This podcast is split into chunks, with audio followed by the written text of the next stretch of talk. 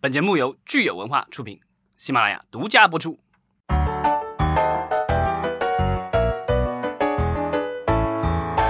欢迎大家收听新一期的影视观察，我是老张，我是九千。对，然后上一期我们聊了电影立项，那这一期我们来聊一聊电视剧立项。很明显就是，虽然以前广电总局是统辖电视和电影，对吧？现在电影局已经放在了中宣部底下了，然后那个电视司的话还是在广电总局的领导下，所以我们看一下，就是电视剧的立项其实比。这个电影的立项其实公布的要勤快多了，现在已经公布到了九月份。之前因为我们好像应该聊过一次八月份的这个电视剧的这个备案公示啊，我们看一下九月份有哪些这个比较有意思的项目立项了。当然，首先我们可以念一下数据啊，这个九月份全国的电视剧备案公示的剧目有七十三部，两千六百四十八集，还是挺多的。但从题材上，我们就会看到最近的这个区别了。就现在当代题材的话是五十四部，一千九百四十集啊，占百分之七十三点九七和七十三点二六，基本上都是当代题材，其实是过多了，过半了。然后呢，就是军旅题材有一部啊，当代都市题材有三十五部，然后农村题材有七部，这个其实也很明显了，就是当代都市其实是占了大多数。然后呢，青少年题材有四部啊，涉案题材有两部，涉案题材还是比较少，我觉得可能跟这个播放的这个限制有关系。当然还有一部就是当代科幻题材，这个我觉得科幻很好奇啊，在讲什么？对，然后其实我们可以看一下，就是其他的一些就是具体的项目，因为我觉得这个趋势可能就是短期内，我觉得可能都是这个趋势了，因为。呃，播出的限制，然后可能也和现在观众的一些喜好吧，因为而且就是很多的大制作的这个项目的话，都已经到平台这边了，所以因为就是像古装啊或什么这些，其实制作成本比较高，然后所以我不知道是不是因为这个原因，就是现在就是这种所谓的电视剧的话，可能会去更少设计，因为又不让播，然后制作成本又高，这个我觉得吃力不讨好。之前政策的原因，嗯，导致九月份的立项古装剧会比较少。然后我们看一下项目的话，金盾，对我好像感觉每次都有金盾的这个项目，而且金盾的项目基本上都是涉案的。这几年就是我其实，在主旋律电影上也都是这样的，就是说去这个异国他乡执法的这种题材。这次有一个不同的是，呃，比较少出现的这个森林公安，呃，算是第一次走到了大众的面前吧。嗯，而且它是讲这个保护野象的，所以它的这名字叫野象环生。内容呢，就是中方赤象突击队在一次剿灭盗猎组织的行动中，队长向初礼牺牲，队员李信带领兄弟们继续与盗猎组织做残酷的斗争。基本上就是在异国他乡，然后我们的就是我方的这个所谓的警察，别国犯罪分子斗争展开联合行动，然后这个反盗猎再次集结。除了这可能除了金盾以外，可能其他公司可能也弄不了这样的项目。对，呃，然后下一个就是叫世纪长隆的影视的一个公司立项了，这个名字一看你就知道这个是正能量了，叫英雄使命。这个讲的是驻外维和的事情。对，然后呢，这个就讲这个歪国，它就明显了就虚构了，对吧？这已经说了，这个本剧故事中的国外地名和人名均为虚拟。嗯，这个情节其实呃有点像那个战狼。二，只是说把那个吴京的那个角色从一个退伍的军人变成了几个现役的这个所谓的呃武警。而且我看他这个相关部门的意见是已征求中央军委政治工作部宣传局、武警和外交部的审读意见。对，这是这是一个很重要的项目。对，像这种项目的话，我觉得一般的小公司基本上碰都不敢碰了。嗯，这个其实可能跟我们的现实也是有关联的，就是说，呃，中国的国力不断的增强，那我们其实，在海外有越来越多的利益，那其实我们也承担了更多的呃，就是所谓的国际责任。那不管是前一步的这个野象环生里面的保护野生动物，还是说这个下一步里面的这个在海外解救侨民的这种，其实我觉得这个都是就是现在可能大家经常在呃新闻里啊经常能看到的一些东西，用这些来取材也是很正常的。嗯，对，因为我觉得这个东西，比如说是二十年前做，可能大家都不信，觉得这个东西这中国警察还能干这种事儿，对吧？对，现在随着这个国家的自信心的提升，也开始有了这种内容的出来。嗯。那其他的就是这种当呃当代题材的其他的一些，其实我觉得就属于就是的这两这两年大家特别经常见的，比如说这个所谓的励志剧啊，这好几部我觉得都是属于励志剧，咱们可以聊一下。在我这里，其实更把它归为这种年代年代剧吧。就是从八十年代开始，一直到现在，一个家庭风风雨雨。因为就是我有意思，就是我有时候会看那个，就是他那个出那个，因为现在就是经常你会设定在平台上看剧的时候，你经常会设定成跳过片头片尾，对吧？有时候你看不到那片头什么样子。后来我记得有段时间看那个，就是有一些这个剧的话，那个剧居然会在那个名字上面会写是多少多少集大型什么励志什么什么情感片什么之类的。然后发现，嘿，这励志已经可以放在那个做一个副标题。了，所以我觉得其实这种，我我个人感觉就是这种可能也也也算是这个励志的一方面。看一下立项单位比较有意思，是五洲传播出版社，但是这个这是个出版社，但为什么它有这个功能能够这个做电视剧呢？我稍微查了一下，因为五洲这名字好像很熟，当然电影的那个五洲发行跟这个应该没有关系。这个是一个这个央企，它它的来头很大，就是它名字其实也叫五洲传播中心，是直属于。中华人民共和国国务院新闻办公室，其主要任务是制作对外宣传品，然后由中华人民共和国财政部代表国务院行使出资人行全职。对，这个成立于九三年，然后九四年正式投入运营。然后它其实业务挺多的，有影视制作中心，可能就是这次负责这个电视剧项目。另外，它有图书出版中心，还有对外传播中心、文化交流中心，还有这个所谓的网络融媒体中心，其实还挺多的。嗯。然后呃，我查了一下，这个公司不但制作电视剧，然后出版图书，它也引进图书，然后也会引进一些影视剧，然后做配音什么的，然后也会向外输出一些东西。好，那我们说了半天这个出品机构，我们看这个剧名叫做《玫瑰大院儿》，讲一个就是一个大院儿的几十年的风风雨雨，或者一个什么酒厂啊，或者一个什么东西这种，我觉得就是芝麻胡同啊。对对，就一小群人，然后这经历风风雨雨，这种故事其实挺多的。然后他从八十年代中期开始讲起，然后这个主角叫严春耕。然后他是一个这个大厂的那保卫科的干事，然后就讲他风风雨雨三十年，这基本上告诉你从八十年代一直要跨度到二零到现在，嗯对，二零几几年了。然后这个亲人经历了时代的变革的阵痛和个人命运的洗礼啊，对，啊，然后我觉得这个里面就是会涉及到的是他和他的妻子，然后他有妹妹去了深圳，然后。然后另外有讲到他儿子的故事，他儿子的爱情故事故事，然后有女儿的故事，然后考了八年的高考，终于实现了人生理想。感觉这个就是会在中央八套的那个黄金时间播出，估计也是吧。然后另外的这个也是克顿啊，它也是一个这个跨度，感觉也是这种所谓的跨度几十年的这种呃剧，然后。呃，叫在那鲜花盛开的地方，这歌名你取的是吧？那好，那是在那桃花是吗？对，那就这个就擦边球了。嗯，这个也很有意思，讲的是知青的故事。二十世纪七十年代末，知青返城大潮中，云南姑娘杨芝兰与知青丈夫陆少军分手后，发现自己怀孕。同为知青的李毅决定放弃回城，默默守护这对母子。但他很快意识到，这里的贫穷盖过了美丽。在乡村改革的浪潮中，李毅发现了商机，在本地打造了一个鲜花交易市场，呃，生意很成功，但是代价就是，呃，无法教育儿子李成峰。这个基本上，我觉得就这个情节念起来就特别，其实有点像那个什么鸡毛飞上天那种感觉，是吧？最后的结局好像是说，他们就是两代人乘着互联网、运输网、高铁网的高速发展东风，开始走向了国际化生成，成为了新一代的花商代表。对，而且在这个儿子再去找生父的过程中，又开始了浮浮沉沉的互联网金融创业。哎呦，这个。就所有的事情拉到现在，都一定要跟创业、跟这个什么互联网了要结合一下，也是这个不得不做的一个尝试吧。就是上一次上海那边拍跟这个所谓的云南什么返乡知青有关的，还是我小时候看的《孽债》。但现在你想想看，就是当时的那个《孽债》里面的那些人回到大城市以后，只是就是做了普通的员工，对吧？对。但是现在的这个好像不一样了，这个好像。知青要要成为这个就是创业先锋了，对，然后到了留在当地就一不，这个可能还是会跟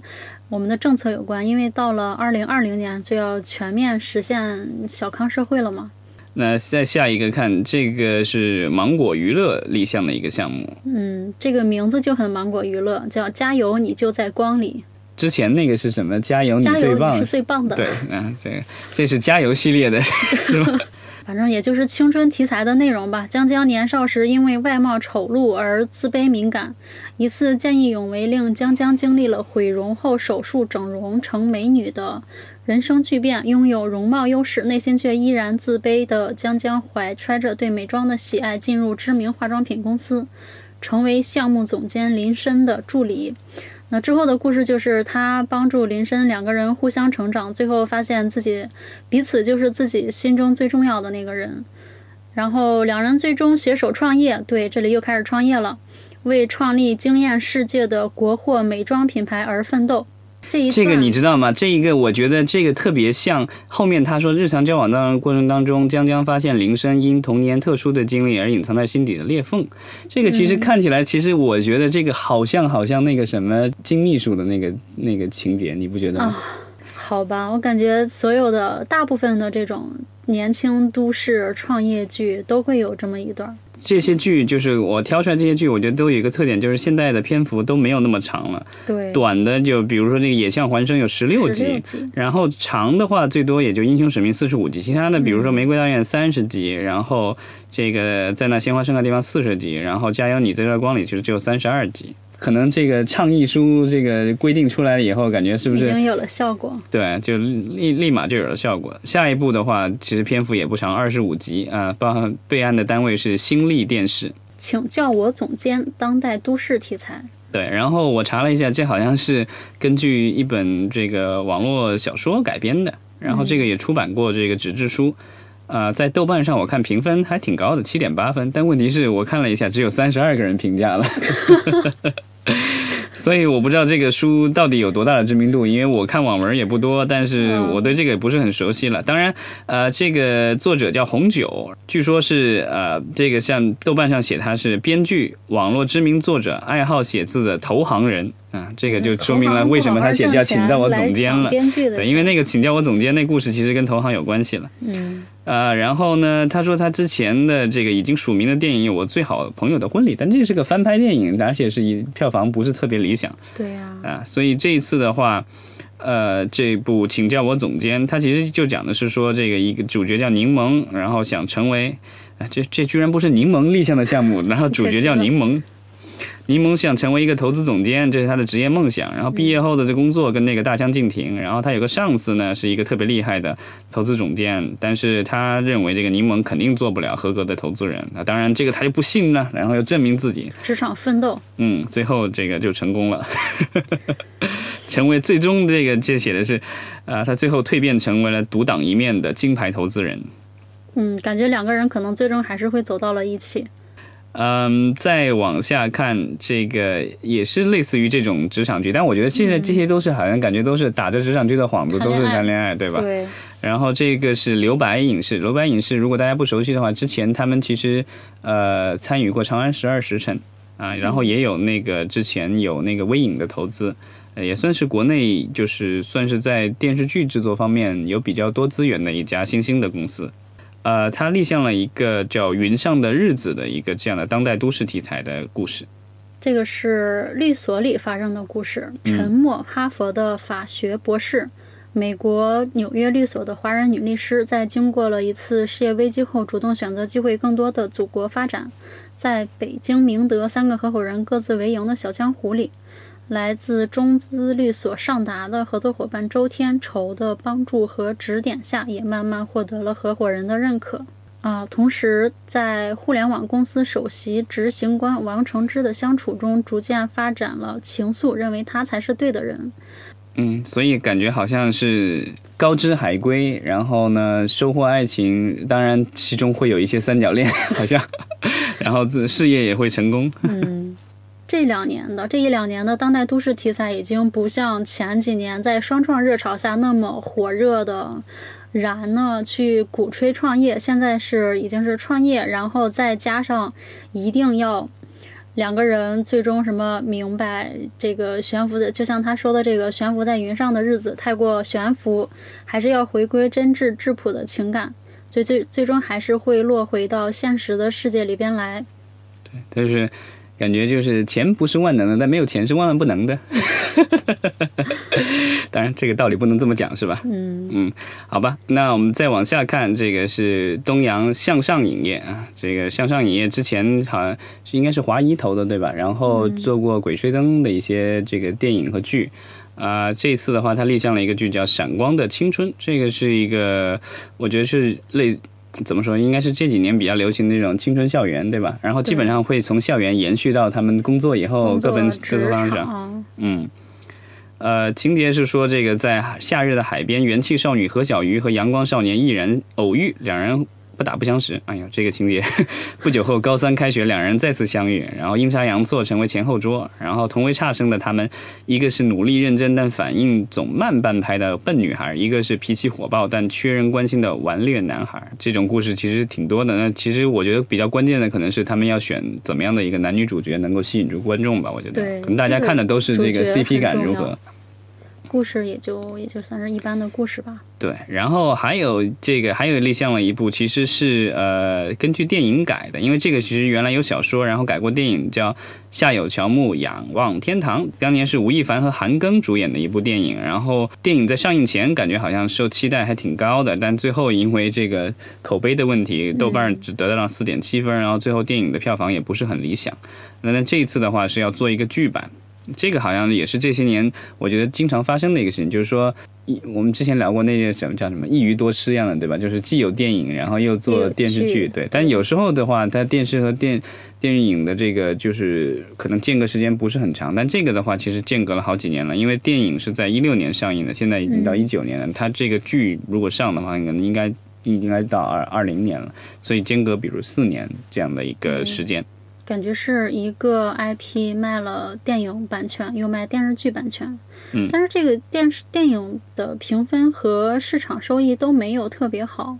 怎么说？之前有有类似的案例，比如说那个《闪光少女》，那个呃音乐剧的那个电影，然后其实票房不是特别好，当然口碑还不错啊，对对对，当然最后也是拍了剧版，然后包括那个就是。二代妖精，然后当时也是就是口碑和市场反应都不是特别好，但最后也拍了剧那个动物管理局，所以这个我觉得可能没有必然的联系吧，可能他觉得这个概念够好，然后就是可能电影的执行层面差一点的话，那可能他想在剧这方面再再掰回来，因为毕竟我觉得你要原创一个故事还是挺难的，有现成的还是可以捡起来用。好，刚刚提到柠檬，这个是柠檬出品的一呃一部剧，叫《了不起的他们》。嗯，听这个名字呢，感觉像是成熟女性的群像戏。我们来看一下故事的梗概：何倩如、方宁言和魏之云是三个好朋友，闺蜜关系从师范大学起延续至今，即将迈入三十岁门槛。在脱单的路上，她们分别遇到了各自不同的人生难题。三个女人各自在婚姻、情感和家庭的生活的问题上反复挣扎，寻求出路。最终，她们都走出困境，获得成长，收获爱情，回归亲情。就感觉从一个特别期待的国呃国产版的这个《欲望都市》，就跌回了。这个婆妈剧，但里面就是有姐弟恋，我觉得特别有意思的是，柠檬这次立项了两个项目啊，我挑出来的，然后两个里面都有姐弟恋，待会儿我们再看，我不知道这个姐弟恋是不是现在的一个新的趋势，可能我觉得可能前几年大家说这个就是就是在影视剧里可能展现姐弟恋，大家还觉得是有所禁忌，但当年那个闫妮和胡歌拍那个什么《生活启示录》，好像两人相差实际年龄相差十一岁，也还也还好，好像惊动了胡歌的粉。丝觉得，我天哪！对，但当年收视率好像还挺高的，对吧？我觉得可能现在就是大家对这种所谓的姐弟恋，尤其是年龄相差比较大的姐弟恋的话，可能已经习以为常了，对吧？我那天看到新事项的一篇文章的标题说。呃，好多男生对于姐弟恋都后悔了。那后悔的原因是什么呢？是为什么不早点开始？好吧，呃，我们看这个下一部，这个还有姐弟恋的一部这个柠檬立项的剧，呃，剧名叫《小敏家》啊，那个女主角是叫刘小敏。那刘小敏和刘小杰是两两姐妹了，她们的妈妈叫王素敏，哎，都是敏。然后呢，这个王素敏呢抚养了两个女儿长大，没想到女儿过了三十，先后离婚。但最后在这个两个女儿都在这个母亲的教导下，用爱和宽容解决了感情里的难题，最终找到了人生的幸福。获得收获了成长啊！这感觉这个所有的这些梗概都是这么来的，最后都是回归家庭，然后收获爱情什么的。下面一个是红映传媒的剧名叫《左手写爱，右手写你》。对，因为当年好像张学友有一首歌里面跟那个郑中基唱的有个是左手写爱，右手写的他，是吧？是吗？我好像是我我没听过。我现在唯一能想到的就是最近特别火的那个。那个野狼 disco 的，什么左手画彩虹，右手画龙，好吧，啊，当然这个就是这个，其实就是他讲的是说两个人因为同用了一个校史校史书上的一个一个笔记本，然后两个人成了这个隔空的这个笔友，然后两个人就变成了这个朋友，然后呢最后见面了，呃，见面了以后，结果发现了各自有各自的问题。好多年以后，他们俩又回，就是当当初没成，然后最后呢，好多年以后，两个人又回到了图书馆，然后再相遇，然后呢，化解了误解，然后最后呢，就是最后又又又重新在一起了。这个好像所有的这些所谓的青春爱情剧，似乎都是这个套路，就是说在很年，而且演员都不换的，对吧？所以呢，就是你会看到有一帮这个三四十岁的演员要演这个所谓的十几二十岁的感觉，就每次都让我这个很尴尬。对啊。我们这个抛开现实，然后来到科幻世界，对吧？唯一的一部独苗科幻的，叫《英雄觉醒》啊，这听起来像古装武打片呢。对，听起来像玄幻的那个、那个、那个题材的。对，然后但是它是一个当代科幻，那这个情节也挺荒诞的，可以念一念啊，虽然有点长，大家听一听。说在未来社会，冥王组织一个企图以高科技征服世界的组织，在即将破风之际。啊，人整个人类世界将会被一一股混沌的精神力量所控制，而导致崩溃。呃，超能力者天娱通过高科技仪器发现了大学生霍灵飞和小胖墩儿，也是和自己一样拥有特殊能力的超兽人，这是里面的一种可能有特殊能力的一种人。嗯，然而天娱使用高科技仪器时，也暴露了自己的位置，啊，引来。冥王组织的追追捕，为了拯救世界于危难中，天娱需要集结霍林飞等人一起走上阻止冥王苏醒的征途中。在这个过程当中，啊，霍林飞在好朋友小胖墩儿天娱的帮助下，认识并团结了其他几位有不同人不同的人生经历，但相同的拥有超乎常人能力的年轻人。他们一起通过智慧和团结，阻止了冥王的。阴谋最终拯救了世界，这跟《X 战警》好像。听起来像是要打造国产的超英世界。嗯。但是有一点可以说的就是，这个冥王组织在现在已经二零一九年了，就国内在写科幻的时候，还是把这个对立面的命名是冥王，就跟我们在大概在十几年前、二十年前看到的那个《圣斗士星矢》，它的那个反面组织也是冥王，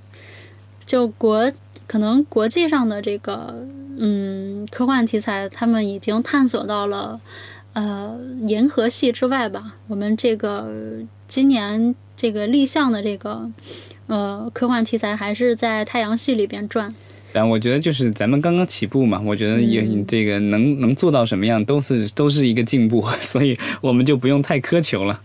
当然，希望这部能够拍好了，因为我觉得其实。之前国产就是这种科幻的话，其实比大家被大家诟病的，可能就是一个是故事上，因为可能也是受制于这个审查，所以呢故事上没法展开。另外的话就是五毛特效。当然这一次的这个《流浪地球》上，大家证明了，就是说只要我们肯花钱、肯努力啊，其实在特效方面也是能取得啊。虽然说达不到这个好莱坞那样的标准呢，当然就是也是会让大家眼目一新的。嗯，看看这一部这个科幻剧会不会也也也能够这个达到这样的高度吧？对。最后就是再说一个立项的项目，然后这个上次我们其实也聊到这个最近是不是王阳明热，对吧？所以呢，这次又有一个王阳明题材的，而且这个好像是他老家这个宁波立的，对吧？他好像是宁波人吧？对，是那边的。嗯，然后这次的话就是呃，这样这样《我阳明传》，当然就是讲基本上就是讲了王阳明一生，因为从少年的这个王阳明开始讲起，说他这个在祖父的影响下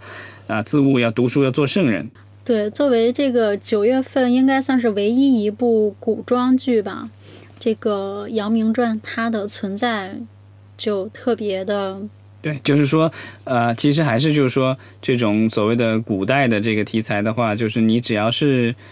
讲正史，还是可以通过的。对。但是就不知道这样的正史能不能好看。当然，之前其实我们有一些正史的这个剧影视剧，其实呃在观众当中也是很受欢迎的。比如之前的二月河的那些小说，当然它那个其实是一部分正史，一部分的想虚构和想象。当然，它基本上的主要的脉络和人物基本上还是比较。尊重史实的，所以呢，就是我不知道之后的话，在这方面会不会也有类似的这个突出的作品产生。对，那这个电视剧的立项呢，我们就聊到这儿。然后大家如果对哪些剧特别有兴趣，欢迎留言，或者你们最近了解到有什么其他的剧的这个信息动向，也可以跟我们分享。好的，好，谢谢大家。